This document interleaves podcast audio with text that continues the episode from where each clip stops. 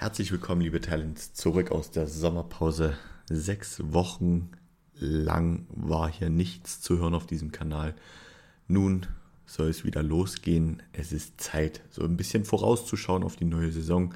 Es ist gar nicht mehr so lange hin. Wir schreiben heute den 10.07.2023. Ich nehme hier um halb neun abends auf. Es ist hier bei mir im Büro unfassbar warm. Schöne Südseite, die Sonne schien hier den ganzen Tag bei über 30 Grad rein. Dementsprechend warm ist es heute auch bei mir. Deswegen kann es gut und gerne sein, dass ich vielleicht diese Folge gar nicht so lange gestalten werde.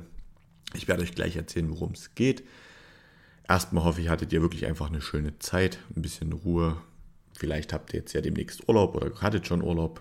Bei mir war es tatsächlich der Fall. Ich hatte Urlaub, habe echt viel gemacht, war viel unterwegs habe tatsächlich sogar es geschafft, ein Spiel der Dresden Monarchs zu schauen, live im, im großen Stadion, im Fußballstadion von Dynamo Dresden, im Rudolf-Habich-Stadion.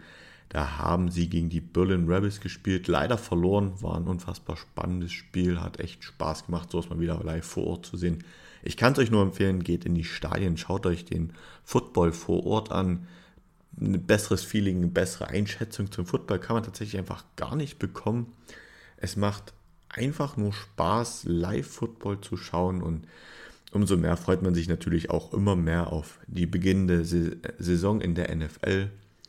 Bisschen ELF schaue ich hin und wieder, wenn ich Zeit habe, auch. Ich finde es, um da mal kurz einen Abstecher zu machen, gerade unfassbar schade, dass die Leipzig Kings scheinbar nicht mehr in der Lage sind, da wirklich mitzuhalten, beziehungsweise auch ähm, das Ganze zu finanzieren, denn sie haben jetzt schon das zweite Spiel abgesagt. Das ärgert mich ein bisschen, gerade so als Sachse, wo ich doch schon mal vorhatte, das ein oder andere Spiel nochmal anzuschauen. Ich hoffe, sie kommen wieder auf die Beine. Ich hoffe, es findet sich jemand, der sagt, er übernimmt das, auch wenn es vielleicht in Anfangszeiten ein Minusgeschäft wird. Ich kann mir auch gut vorstellen, dass das nochmal früher oder später wirklich was Nachhaltiges ist, was auch sich bezahlbar macht. Und deswegen hoffe ich, dass das nicht so bleibt. Ich selber habe gerade wieder viel Arbeit ähm, das ist aber ganz normal so nach dem Urlaub. Bin viel unterwegs. Die Wochenenden sind gut gefüllt. Es ist halt Sommer, da ist man wirklich ja auch lange unterwegs und viel unterwegs und ich genieße es sehr. Ich hoffe, ihr könnt den Sommer genauso genießen, euch vielleicht bei, gerade bei den Temperaturen irgendwo am Strand, im Bad oder irgendwie dergleichen euch aufhalten und ein bisschen erholen und Kraft tanken für die nächsten Tage. Vielmehr über mein Privatleben mag ich euch da auch gar nicht erzählen. Meine Freunde kennen mich, die wissen ja, worüber ich mit denen so spreche.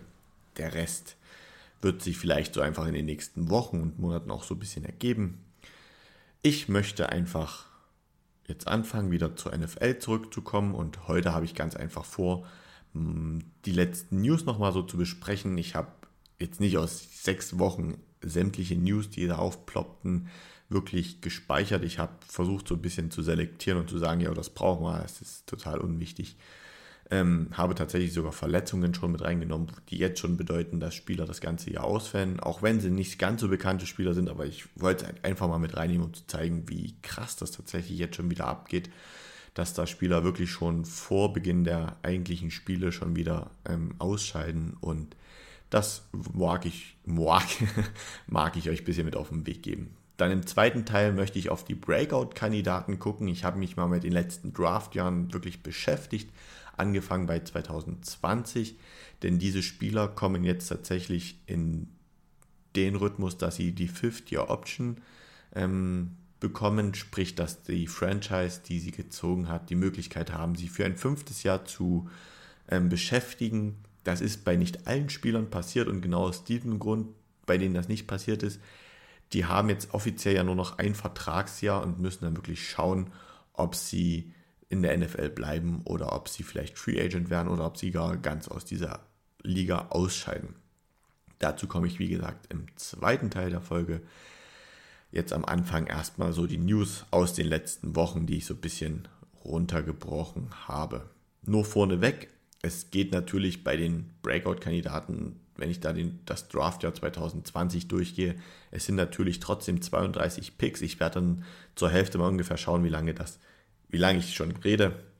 Ich möchte euch ja da auch nicht die ganze Zeit mit meiner liebevollen Stimme auf die Nerven gehen, deswegen oder auf die Ohren euch was geben.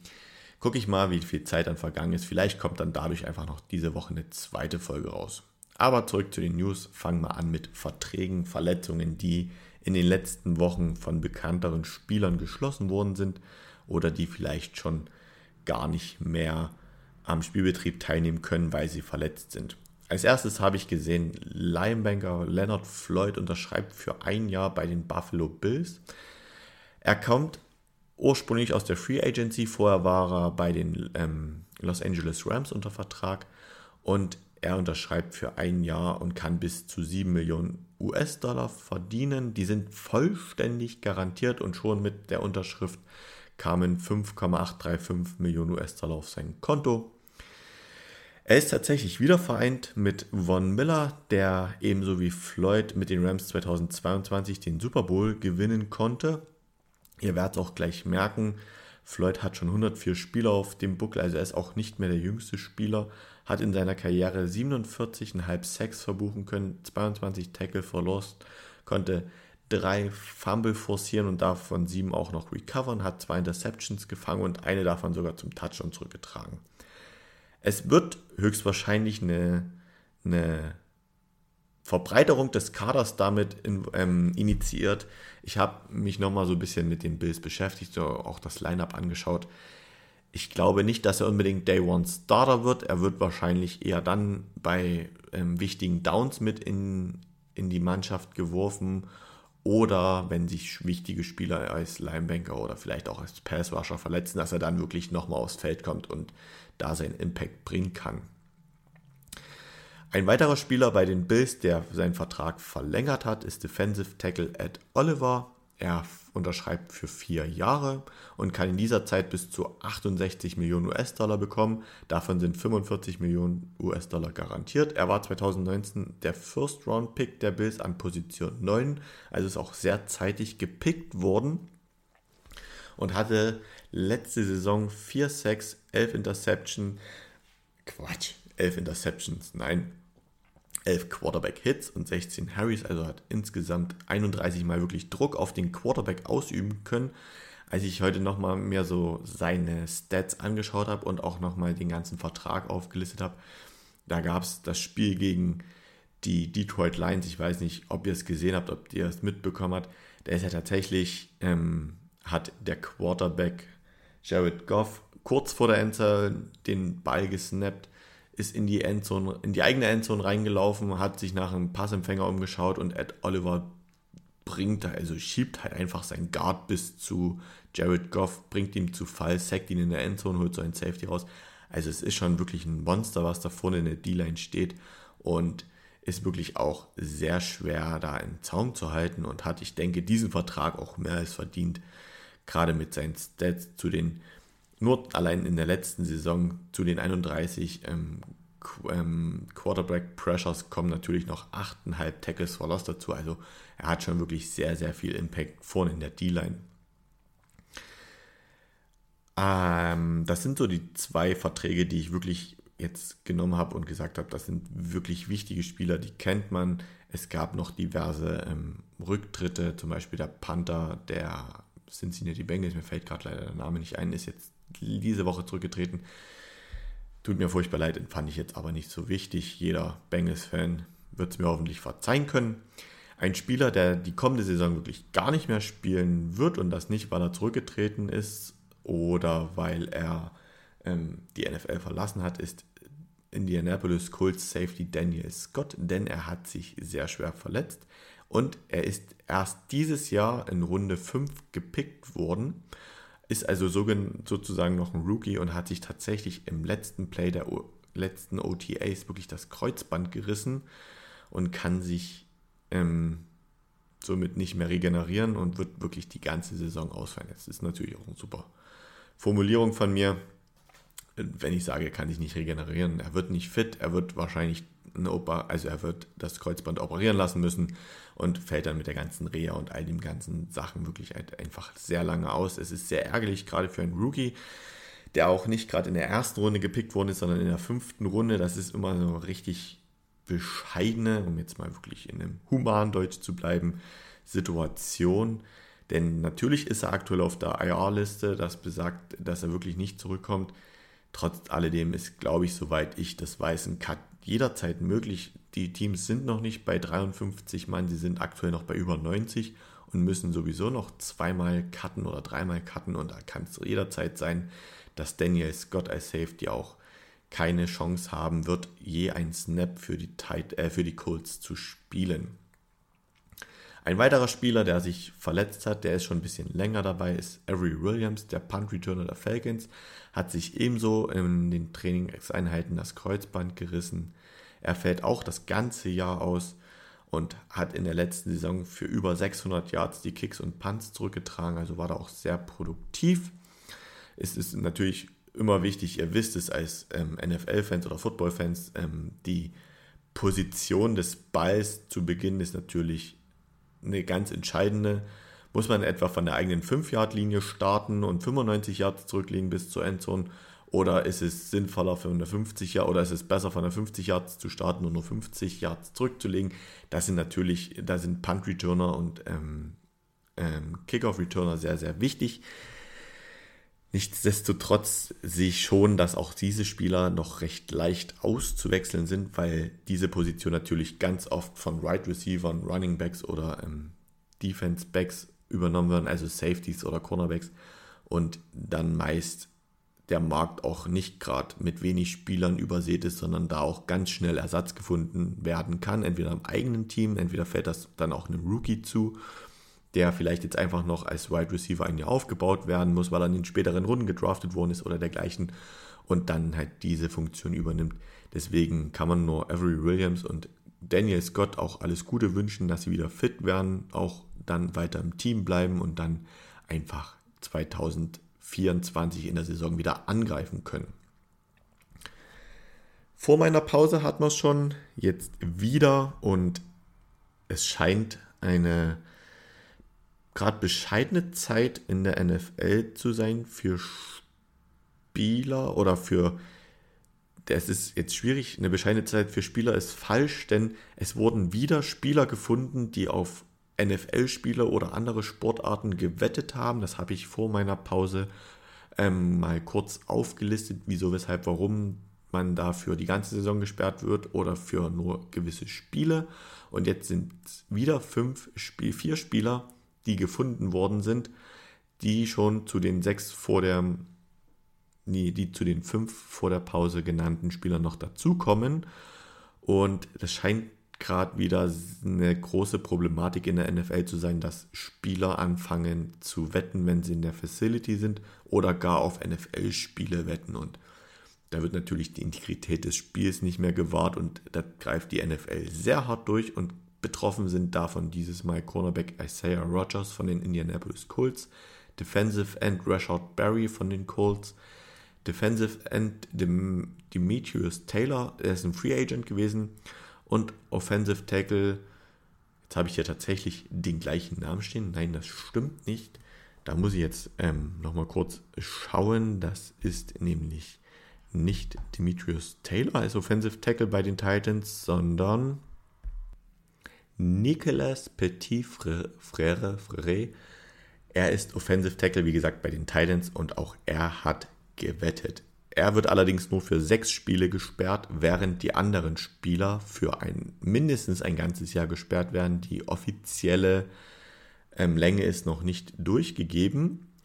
Und was allerdings schon feststeht, ist, dass Rogers und Barry von den Indianapolis Colts gecuttet worden sind. Sie werden nicht für die Colts spielen. Sie haben sich das Recht darauf verwehrt und dürfen sich dann nächstes Jahr wahrscheinlich wieder eine Franchise suchen, wenn sie denn fit bleiben, wenn sie ähm, eine Franchise überzeugen können, das auch nicht mehr zu machen. Es ist natürlich sehr schade, dass das gerade wieder so ein größeres Thema scheinbar wird und ich finde es gut, dass die NFL da wirklich so durchgreift die Integrität des Spiels bewahrt und da auch die Spieler von den Franchises teilweise wirklich gecuttet werden. Auch bei den Detroit Lions, die ja wirklich drei Wide Receiver hatten, die da gewettet haben. Auch da sind einige Spieler nicht mehr im Team. Deswegen denke ich, ist es sinnvoller, wieder zu positiven Nachrichten zu kommen. Und das liegt natürlich daran jetzt gerade, wie man es interpretieren wird. Deswegen, äh, die NFL hat announced, wo der Super Bowl 2026 und der Draft 2025 stattfinden werden. Dazu hat ein neues Team Vermarktungsrechte für ein Land erworben.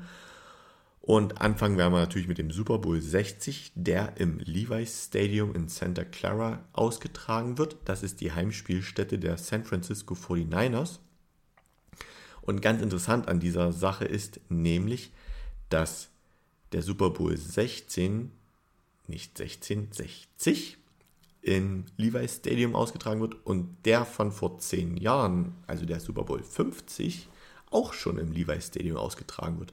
Also die runden Spiele sind die letzten beiden Male oder das letzte Mal und das zukünftige Mal immer im Santa Clara ausgetragen worden, im Stadion der 49ers, das übrigens erst 2014 eröffnet worden ist und somit innerhalb von zwölf Jahren das zweite Mal das Recht hat, einen Super Bowl auszutragen, wenn man bedenkt, dass ja es 32 Franchises gibt in der NFL und dadurch, dass jede Franchise ja natürlich ein eigenes Stadion hat, würde es natürlich sehr gern mal den Super Bowl austragen.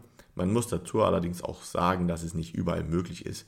Wenn man zum Beispiel nach Seattle schaut oder nach Green Bay ins Lambeau Field, zu dem ich gleich noch kommen werde, oder auch nach Buffalo, das sind natürlich alles Stadien, die haben kein Dach, die sind offen. Und zu Super Bowl Zeiten Anfang Mitte Februar kann das in diesen Regionen echt schon auch unfassbar kalt sein. Und man möchte, ich glaube, den Super Bowl auch nicht mehr in einem Stadion haben, wo eventuell 15, 20, 30 Zentimeter Schnee liegen könnten. Deswegen gehen natürlich die Super Bowls oft in wärmere Stadien oder in Regionen, die zwar im Winter mit viel Schnee kämpfen müssen, dann aber eine geschlossene Halle haben, wie zum Beispiel bei den Minnesota Vikings. Gerade habe ich schon über das Lambeau Field gesprochen. Der Draft 2025 wird tatsächlich nämlich im genau dort stattfinden. In Green Bay im Lambeau Field soll der Großteil der Veranstaltung stattfinden. Wie schon gesagt, der Draft ist natürlich immer ein bisschen später als der Super Bowl. Man vermutet, oder ich vermute, er wird so sein wie die letzten und er hat immer im April stattgefunden. Es ist zwar schon Frühling, man muss aber auch ganz klar sagen, es kann einfach in Green Bay sein, dass da auch Schnee liegt oder es wirklich nochmal sehr, sehr frisch ist. Also dieses Jahr war es ja in Kansas City, da war es echt schon angenehm. Letztes Jahr in Las Vegas war es wirklich schon sehr warm, da sind ja die Leute mit T-Shirt rumgesprungen. Das kann in Green Bay dann schon wieder nicht der Fall sein. Die Gefahr ist gerade im Lambeau Field auch gegeben oder in Green Bay, dass da auch gar nicht so viele Prospects aus dem College kommen werden, denn so die Stadt und hat nicht so dieses große Glamour-Feeling wie zum Beispiel Las Vegas oder New York, wo ja auch schon viele, viele Jahre ähm, der Draft stattgefunden hat. Gerade in New York war er wirklich Dauergast bis zu einem gewissen Jahr, wo es dann wirklich verteilt worden ist an die ganzen Stadien. Und deswegen kann es natürlich sein, dass nicht so viele Prospects kommen werden. Ich denke trotzdem, dass allein schon das Stadion und die Stadt mit dem Flair, auch mit den, mit den Fans, die dann dort sein werden, schon ein großer Anreiz ist, sich da auf den Weg zu machen und dorthin zu gehen und sich den Draft da auch anzuschauen und auch als Prospect anzureisen und sich diesem ganzen Feeling, dem Flair da auch auszusetzen. Und zu guter Letzt die Vermarktungsrechte, denn zu den Chiefs, den Buccaneers, den Patriots und den Carolina Panthers kommt nun noch ein fünftes Team, das sich die Vermarktungsrechte für Deutschland gesichert hat. Denn ab sofort dürfen auch die Atlanta Falcons auf dem deutschen Markt präsent sein. Sie haben sich die Rechte gesichert und das zeigt halt einfach nur, wie krass mittlerweile der NFL-Hype hier in Deutschland ist, der American Football-Hype, wie beliebt das in Deutschland ist. Und das zeigt auch der Kartenverkauf für das erste Spiel jetzt 2023 in Deutschland. Da spielen ja die Chiefs gegen die Dolphins. Da war der Verkaufsstart vor zwei Wochen, ich glaube. Man kann dazu sagen, innerhalb 15 Minuten waren alle Karten ausverkauft. Also wer jetzt die Hoffnung hat, da noch irgendwie eine Karte zu bekommen, der darf mal bei eBay schauen und richtig Geld in die Hand nehmen, wenn man es hat. Oder er hat einfach Pech gehabt und kann sich dann vielleicht die Woche auf nach Frankfurt machen, das ganze Feeling da ringsrum genießen, aber ins Stadion kommen wird wirklich unfassbar schwer. Denn was man so gesehen hat, es gab Plätze, also es war eine virtuelle Warteschlange und da haben über 1,5 Millionen Menschen angestanden. Also es gab auf Social-Media-Kanälen zu sehen, Leute, die haben an Position 1,5 Millionen gestanden und jede Person vorher hatte das Recht, bis zu vier Karten zu verkaufen. Also es wären locker leicht über 4 Millionen Karten verkauft worden. Und ich weiß, 4 mal 1,5 Millionen, das sind natürlich 6 Millionen. Ich gehe da mal bewusst ein ganzes Stück zurück, denn man muss dazu sagen, es haben sich natürlich viele mit diversen E-Mail-Adressen eingeloggt und so. Es sollte alles schwieriger werden und nicht mehr ganz so leicht wie noch 2022 beim ersten Deutschlandspiel in München. Nichtsdestotrotz hätte man dieses Jahr einfach noch mehr Karten verkaufen können als schon letztes Jahr. Und das merken natürlich auch die Teams in den Staaten und sind natürlich gewillt, gerade sich auch diesen Markt weiterhin zu sichern. Denn die letzten Statistiken, von denen ich gelesen habe, ist es ganz einfach. Deutschland ist nach den USA, und ich glaube, da gehört Kanada und Mexiko noch ein Stück mit rein, der drittgrößte oder zweitgrößte Markt tatsächlich, wo NFL-Merchandise-Artikel verkauft werden und wo das Interesse an NFL so enorm ist. Also das zeigt, man ist wirklich gewillt, auch diesen Hype weiterzuleben und zu verfolgen.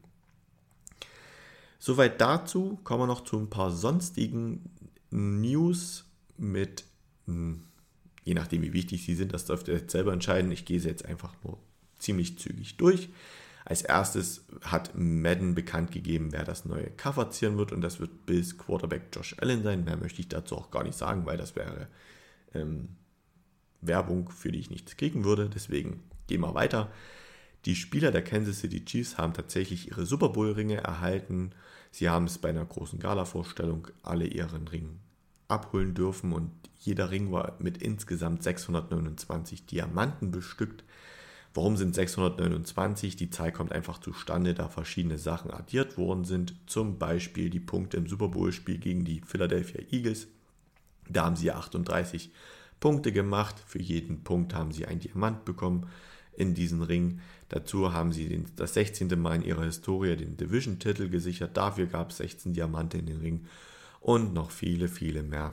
So kamen sie halt einfach auf diese 629 Diamanten. Was ich persönlich noch ganz interessant finde, weil er sich mit einem sehr guten Spieler vergleicht oder vielleicht den gleichen Weg gehen möchte, ist Pats Rookie Malik Cunningham, der undrafted bei den Patriots unterschrieben hat und versucht, das gleiche zu erreichen wie Julian Edelman. Er ist eigentlich ein Quarterback und versucht nun zum Right Receiver umzuschulen. Er ist beim Combine auch eine 4,57 Yards auf 40, ähm, 4,5 drei Sekunden auf 40 Yards gerannt. Also ist auch sehr schnell. Und Julian Edelman ist natürlich eine Institution bei den New England Patriots, hat mittlerweile auch seine Karriere beendet. Aber er war natürlich für seine spektakulären Catches bekannt, aber auch für seine guten Routen und dergleichen. Gerade dieser Catch im Super Bowl gegen die Atlanta Falcons, wo sie dieses 28 zu 3 den Rückstand da aufgeholt haben, den kann man sich bei YouTube nochmal anschauen, wie er da den Boden so wirklich, den Ball kurz vom Boden wirklich wegsaugt und Millimeter vom Boden einen Catch fängt, der wichtig war zum neuen First Down von Tom Brady. Also schaut euch bei YouTube an, Julian Edelman, Catch, Falcons. Ich glaube, es wird schon reichen, da werdet ihr schon sehen, was ich meine. Es wird auf jeden Fall spannend zu sehen sein, ob es Cunningham wirklich schafft, Mensch, ihr merkt, es ist warm, es ist spät, die Aussprache ist nicht mehr die beste. Ich gebe mir trotzdem weiter Mühe. Ihr könnt auf jeden Fall mal ihn versuchen im Auge zu behalten. Ist so ein kleiner Teaser für die neue Saison. Gucken, ob er es in 53-Mann-Roster schafft. Ansonsten müsst ihr auf die Nummer 64 schauen.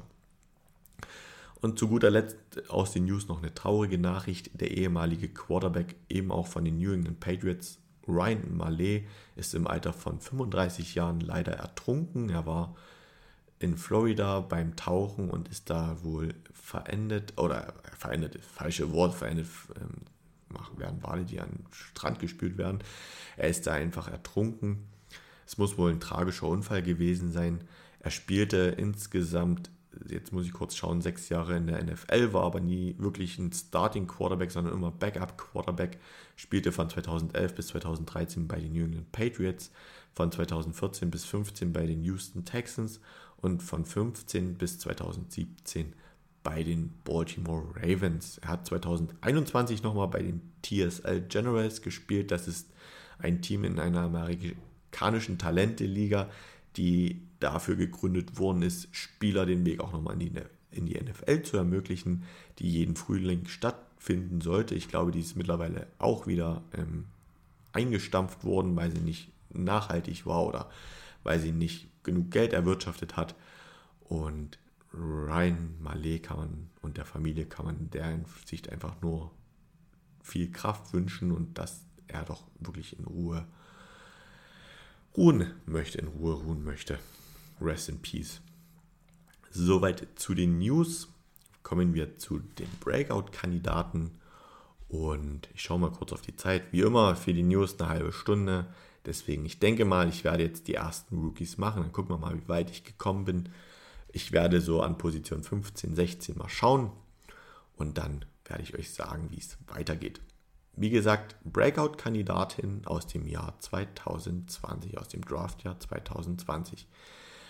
Woran mache ich es fest, dass es wirklich ein Breakout-Kandidat ist? Habe ich mir so als erste Richtlinie genommen, ungefähr sieben bis acht Spiele pro Saison nur absolviert. Ich sage hier bewusst nur absolviert, sprich wegen Verletzungen oder wegen der gleichen oder weil sie dann zum zwei, ähm, von der ersten Saison zur zweiten Saison einfach schlechter geworden sind. Spieler, die schon getradet worden sind, also die nicht mehr bei ihrem bei ihrer Franchise spielen, wo sie eigentlich mal gestartet haben, beziehungsweise wo sie hingedraftet äh, worden sind. Generell Spieler, die eher eine schwache Aussicht im Team haben, weil auf ihrer Position wirklich sehr viele Stars vorhanden sind oder Spieler, die die 50-Option nicht gezogen bekommen haben. Da muss ich jetzt nochmal erklären, die 50-Option, wie gesagt, jeder First-Round-Pick unterschreibt für vier Jahre und die Franchise hat die Möglichkeit, nach den vier Jahren oder nach drei Jahren zu sagen, okay, wir ziehen die Fifth-Year-Option. Das bedeutet, dass der Spieler für ein weiteres Jahr bei der Franchise bleibt. Meist machen das Franchises auch mit wirklichen Stars und Startern, einfach um sich mehr Zeit zu erkaufen für die daran folgenden Vertragsverhandlungen. Ich gebe euch da jetzt einfach mal mit Pick Nummer 1 aus dem Draftjahr 2020 ein Beispiel. Es ist nämlich Joe Burrow, Quarterback von den Cincinnati Bengals gewesen. Ich muss zu ihm nicht sagen, er hat im Super Bowl gestanden, er hat die Bengals wirklich stark geführt und bei ihm wurde tatsächlich die 50-Year-Option gezogen. Das gibt einfach den Cincinnati Bengals die Sicherheit, nächste Saison, also jetzt die 2023er Saison und die 2024er Saison spielt er definitiv bei den Bengals und man hat jetzt sozusagen noch keinen Druck, wirklich einen Vertrag auf Muss auszuhandeln, sondern man kann wirklich sagen, er wird dann in den nächsten zwei Jahren definitiv, da gehe ich ganz fest davon aus, seinen Vertrag bei den Bengals unterschreiben. Er wird auch wahrscheinlich einen sehr, sehr gut dotierten Vertrag bekommen wenn er so weitermacht, wahrscheinlich sogar besser als der von Patrick Mahomes, der ja für 10 Jahre und 5, bis zu 500 Millionen US-Dollar unterschrieben hatte vor zwei oder drei Jahren. Da gehe ich fest von aus. Und er hat sich tatsächlich vor kurzem auch zu Pat Mahomes geäußert und er hat auf die Frage hin, wer denn wirklich der beste Quarterback der NFL ist, hat er ganz klar gesagt, es ist Patrick Mahomes. Denn es ist der Quarterback, den man wirklich schlagen muss, um da ähm, in den Super Bowl zu kommen oder auch Super Bowl-Sieger zu werden. Da hat er sich ganz klar festgelegt, dass nicht er selber, auch wenn er wirklich das Talent und die Veranlagung dafür hat, eigentlich mit Patrick Mahomes, Entschuldigung, den habe ich nicht kommen hören, ähm, mit Patrick Mahomes auf einer Stufe zu sehen sein kann, ist es nach seiner Einschätzung wirklich Patrick Mahomes, der der absolute Number One Quarterback in der NFL ist. Und da gehe ich mit ihm mit, aber dicht dahinter kommt Joe Burrow, auch wenn er noch keinen Ring hat, auch wenn er noch keinen Super Bowl gewonnen hat. Er hat auf jeden Fall bewiesen, dass er in der Lage ist, ein Team in den Super Bowl zu führen. Jetzt habe ich mehr zu ihm geredet, als ich eigentlich wollte, deswegen machen wir schnell weiter. An Nummer 2 haben die damaligen Washington Redskins, heute bekannt als Washington Commanders, gepickt und sie haben sich Chase Young geholt, einen Edge Rusher, der auch direkt ähm, in der ersten Saison wirklich Leistung gebracht hat, aber danach wirklich eingebrochen ist. Ich habe ihn als ersten wirklichen Breakout-Kandidaten aus diesem Draft-Jahrgang und das ist wirklich gleich der zweite Pick. Er hat zwar in der ersten Saison 15 Spiele mit 7,5 Sacks, 6 Tackle for Loss und 4 Forced Fumble erreicht, ist zu Recht auch Defense Rookie of the Year äh, geworden. In der zweiten Saison konnte er allerdings nur 9 Spiele spielen, hat sich dann verletzt und das Kreuzband gerissen und ist tatsächlich dann auch die ganze Saison 2022 ausgefallen, beziehungsweise fast die ganze Woche. In Woche 15 war er dann wieder da. Und das zeigt einfach ganz klar, auch von Hand der Statistiken, er ist nicht mehr der Chase Young, der er in der ersten, im ersten Jahr war. Denn in der zweiten Saison nach neun Spielen hatte er gerade mal anderthalb Sacks, siebeneinhalb Tackles for Loss und zwei Forced Fumble.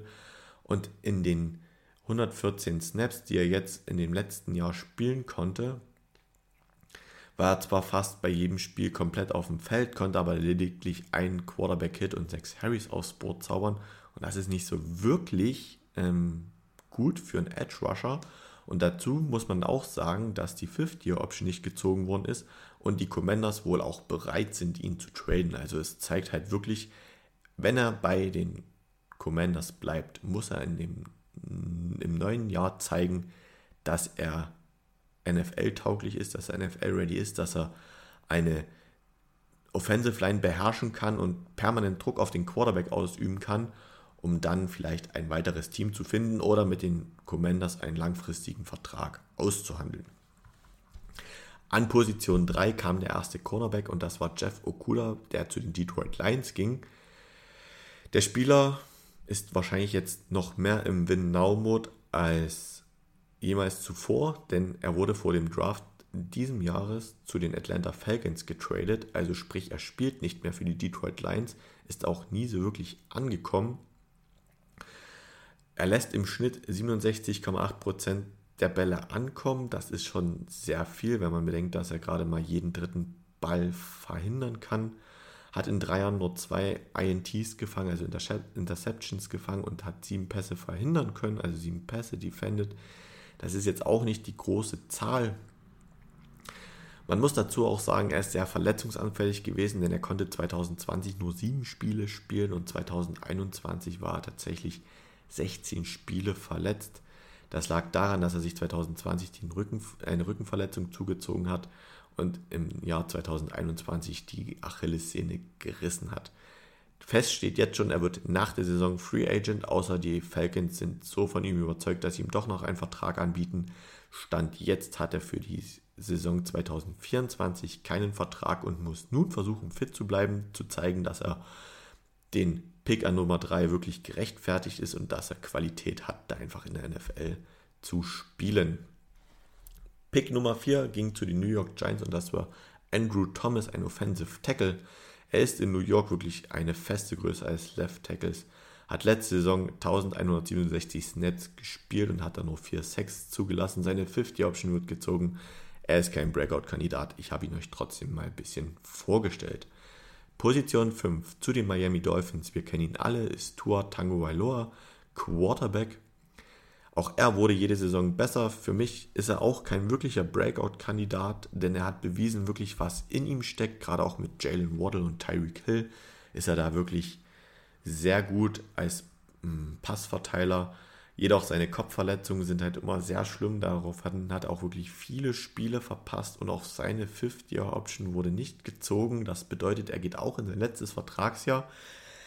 Hat viel gemacht dafür, dass er nicht mehr sich verletzt. Er hat Falltraining gemacht, hat äh, eine hat, macht nebenbei Kampfsport, um Falltechniken zu erlernen.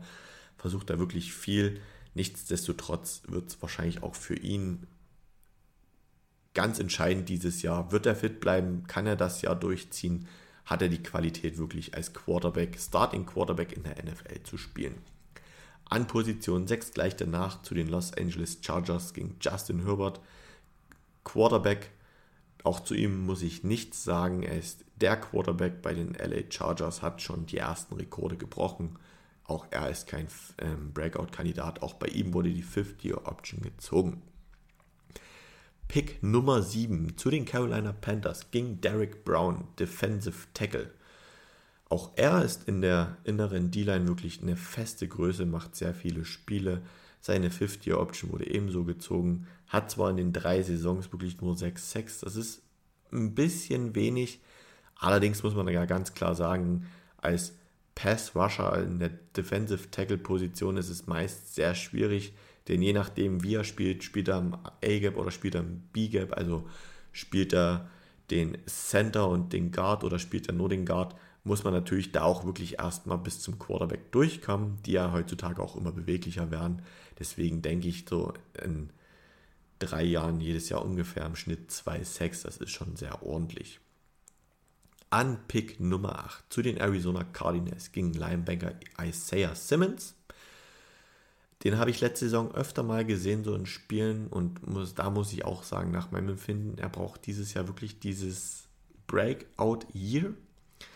Denn seine Fifth-Year-Option kann ich jetzt schon vorwegnehmen, wurde nicht gezogen. Also auch er letztes Vertragsjahr.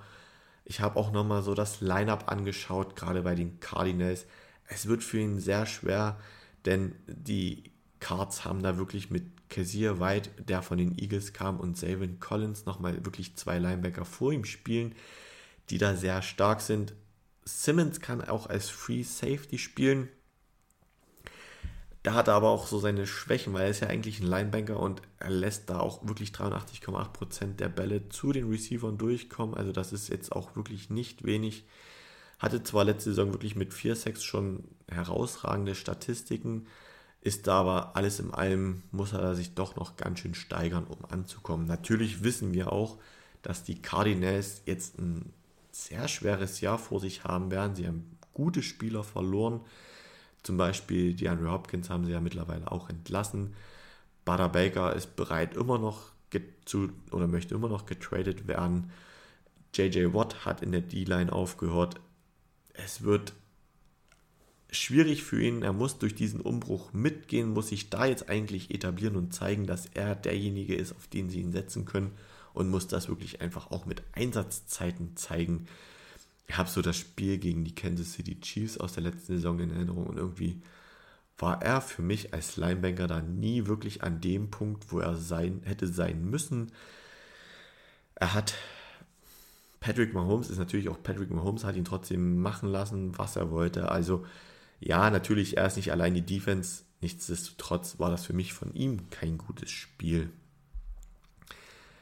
Weiter geht's mit Pick Nummer 9. Die Jacksonville Jaguars haben CJ Henderson, einen Cornerback, geholt. Er spielt mittlerweile bei den Carolina Panthers. Er war tatsächlich nur das erste Jahr in Jacksonville und hat sich dort gleich verletzt und ist dann 2021 zu Carolina gegangen. Hat auch dort nur 10 Spiele gespielt, hat dann letzte Saison wirklich komplett gespielt.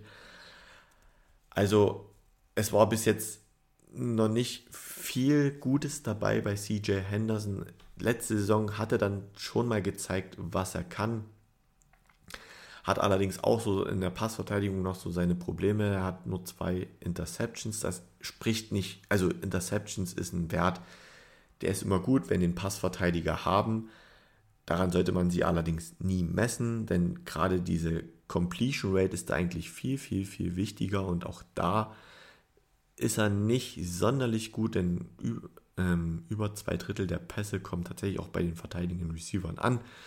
Das ist keine gute Quote. Da muss er sich steigern, um auch wirklich als Cornerback in der NFL ernst genommen zu werden.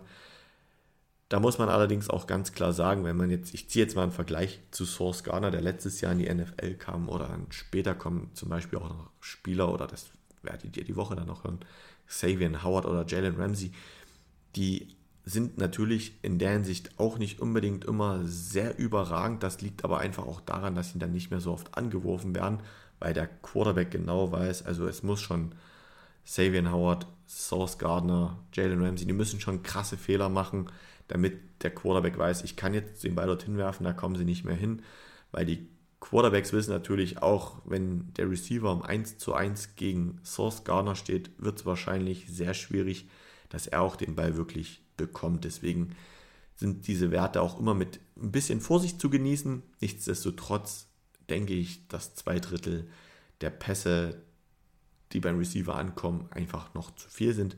Und da kann ich euch sagen, Xavier Howard, Jalen Ramsey oder auch Source Gardner haben solche Werte einfach nicht. Auch bei ihm wurde die 50 Option übrigens abgelehnt. Machen wir weiter mit dem nächsten Offensive Tackle. Das ist Jedrick Wills, der an Position 10 zu den Cleveland Browns ging. Auch er ist eine feste Größe bei den Browns. Darf jetzt kommende Saison Deshaun Watson ähm, schützen und auch seine 50 Option wurde gezogen. Also er hat sein Breakout geschafft. Er ist angekommen in der NFL. Das würde der nächste Offensive Tackle auch gern von sich behaupten. Das ist nämlich Mackay Beckton von den New York Jets. Für ihn, er ist da auch sehr verletzungsanfällig, hat auch so ganz schön seine Problemchen. Er spielte 2021 nur ein Spiel tatsächlich wegen einer Knieverletzung. Verletzte sich vor der Saison 2022 nochmals schlimm am anderen Knie und konnte wirklich kein einziges Spiel bestreiten und hat bis jetzt tatsächlich nur 769 Snaps in der NFL für die Jets gespielt. Das sind in Zahlen 15 Spiele von mindestens 50 möglichen. Also ihr seht, da ist wirklich ganz, ganz, ganz viel Pech dabei bei ihm. Er hat sich dazu auch geäußert, das liegt einfach daran, jetzt muss ich mal ein bisschen in, in die, in die Position reingehen. Offiziell gedraftet wurde er als Left Tackle, also sprich als Blindside-Verteidiger. Er deckt die, die Seite vom Quarterback ab, die der Quarterback selber nicht sieht, weil er mit dem Rücken dazu steht.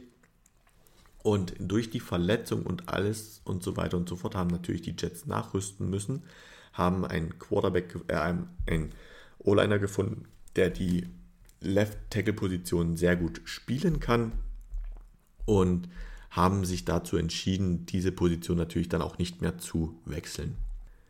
Dann haben sie sich aber entschieden, wenn sie mit Mackay Beckton schon einen Tackle haben, dann werden sie ihn auf jeden Fall umschulen vom Left Tackle zum Right Tackle. Das sind von den Bewegungsabläufen ein Stück weit andere Bewegungen. Hat man sonst die Bewegungen als Left Tackle meistens nach links gemacht, in, mit den ersten Schritten muss man natürlich als Right Tackle die ersten Be Schritte nach rechts machen. Und das hat er gesagt, das ist genau einfach so dieser unbekannte Bewegungsablauf gewesen, der dafür gesorgt hatte, dass sich das rechte Knie bei ihm verletzt hat und deswegen ähm, er sich und das hat er als Begründung genommen, warum er 2022 nicht spielen konnte. Auch Robert Zaller, der Head Coach der Jets, hat sich jetzt vor kurzem erst dazu geäußert, wer wirklich die O-Line sein wird und er hat eigentlich die demokratischste Antwort gewählt, die es gibt. Er hat gesagt, die fünf besten Spieler, fünf besten Spieler der New York Jets in der Offensive Line werden starten. Ob das Mackay Beckton sein wird, müsst ihr beobachten. Ich werde es auch versuchen, ein bisschen zu beobachten, wenn ich dann mein Jetspiel einschalten werde. Ansonsten muss man ganz klar für ihn jetzt sagen, er muss wirklich fit bleiben. Er muss sich vielleicht in Zukunft als Right Tackle wirklich etablieren. Ansonsten könnte auch für ihn das Abenteuer NFL wirklich schon sehr schnell vorbei sein. Auch seine 50 Options, 5 Year Option wurde nicht gezogen. Ich muss vielleicht auch mal sagen, sein fünftes Jahr hat er nicht bekommen oder keine Ahnung. Darüber hinaus sehen natürlich auch die NFL-Scouts, hey, der Mackay Beckton, der ist so oft verletzt gewesen, das rechte Knie, das linke Knie, was bekommen wir wirklich von ihm? Bekommen wir da einen ähm, 17-Spiele-Starter oder bekommen wir eh vielleicht nur einen 5, 6, 7-Spiele-Starter? Ist uns das wert, Geld für ihn in die Hand zu nehmen oder nicht? Das sind natürlich alles Faktoren, die dann berechtigt sind, darüber man nachdenken muss. Und deswegen kann ich es mir sogar vorstellen, dass es für ihn schwierig wird, wenn er nicht bei den Jets bleibt, dass er dann überhaupt bei einem NFL-Team bleiben wird. Ansonsten steht auch NFL für ihn leider not for long. An Position 12 ist ein Spieler, ich glaube, ich bin heute ein bisschen froh über meine Übergänge. Bei ihm trifft das nämlich zu, denn NFL stand bei ihm wirklich für not for long, denn er ist nicht mehr Spieler in der NFL und es ist der erste Wide right Receiver, der 2020 gepickt worden ist. Für viele überraschend, da ein Receiver, der später kam, von vielen als besserer Receiver gehandelt worden ist. Es ist Henry Rux, der dritte, der zu den Las Vegas Raiders gedraftet worden ist. Er war natürlich der schnellste, was heißt natürlich, er war der schnellste Wide Receiver in diesem Draftjahr und hat seine Schnelligkeit allerdings nicht nur auf dem Platz ausgelebt, sondern natürlich auch mit dem Geld, was er verdient hat, sich schnelle Autos gekauft. Und dann ist es leider dazu gekommen, und das ist an sich eine sehr traurige Geschichte. Ähm, er ist durch Las Vegas mit seinem Auto gerast. Man hat wohl Geschwindigkeiten von 250 km/h gemessen. Da soll wohl das Tacho stehen geblieben sein und hat dabei einen Unfall gebaut, in dem dann eine Frau eingeklemmt worden ist. Das Auto ist in Brand geraten und die Frau und der ebenfalls in dem Auto befindende Hund sind da wohl leider verbrannt und gestorben. Dazu hatte er noch 1,6 Promille Alkohol im Blut und er sitzt aktuell halt einfach im Gefängnis. Die Las Vegas Raiders haben sich logischerweise von ihm getrennt, haben ihn gecuttet und ihm drohen aktuell drei bis zehn Jahre Haft. Also wir werden ihn wahrscheinlich auch nicht mehr in der NFL sehen. Ich möchte ihn jetzt hier weder als gut noch böse hinstellen. Das steht mir einfach nicht zu. Ich kenne ihn nicht persönlich. Ich finde es immer nur sehr schwierig, solche Spieler, die dann scheinbar abheben. Aber auch das steht mir nicht zu, darüber zu urteilen. Man kann nur sagen, es ist für ihn alles andere als gut in der NFL verlaufen. Obwohl ich finde, er war ein guter Receiver. Gerade seine Schnelligkeit hat er gut ausgenutzt und ist Jahr für Jahr auch wirklich besser geworden. Allerdings kann er das jetzt nie wieder zeigen. Kommen wir weiter zu dem nächsten Pick. Und ich habe schon mal so nebenbei auf die Uhrzeit geschaut und ich kann euch sagen, ich mache jetzt noch die nächsten drei, also 13, 14 und 15 und dann werde ich diese Woche noch eine zweite Folge machen und werde Pick 16 bis 32 euch auch noch präsentieren. Pick 13 waren die Tampa Bay Buccaneers an der Reihe und sie haben sich Christian Wirfs geholt, ein Offensive Tackle vorwiegend eingesetzt als Right Tackle. Er ist fester Bestandteil in der Offensive Line der Buccaneers, hat sein Breakout-Jahr geschafft. Es war damals echt ein sehr, sehr, sehr guter Move von den Buccaneers, denn sie haben sich vor diesem Draft schon Tom Brady geholt als Quarterback und er war wirklich auch in der Super Bowl-Saison 2020-21 ein sehr, sehr wichtiger Beschützer von Tom Brady. Er hat auch wenig Sex einfach zugelassen. Auch er hat darf mit einem fünften Jahr in Tampa Bay planen, denn die wurde ebenfalls ihm bewilligt. An Position 14 haben wir den nächsten Breakout-Kandidaten und er spielt bei den San Francisco 49ers und heißt J1 Kinlaw, Defensive Tackle. Er spielte letzte Saison leider nur sechs Spiele, weil er sich das vordere Kreuzband angerissen hatte. Auch 2021 hat er sich schon das vordere Kreuzband komplett gerissen und konnte nur vier Spiele bestreiten. Und wer so vom Verletzungspech geplagt ist, muss halt nun einfach in seinem letzten Vertragsjahr versuchen, fit zu bleiben und irgendwie, wenn es geht, ein paar Stats aufs Board bringen. Denn bis jetzt sieht das alles andere als rosig aus. Es ist so eine ähnliche Situation wie eben schon bei Mekai Beckton. Da müsst ihr jetzt mal zwei Minuten zurückspulen, da könnt ihr euch nochmal anhören, was ich zu ihm gesagt habe. Ich denke einfach, bei ihm ist genau das gleiche Prozedere fit bleiben, Stats aufs Board bringen, zeigen, dass er NFL-ready ist, dass er da wirklich hingehört.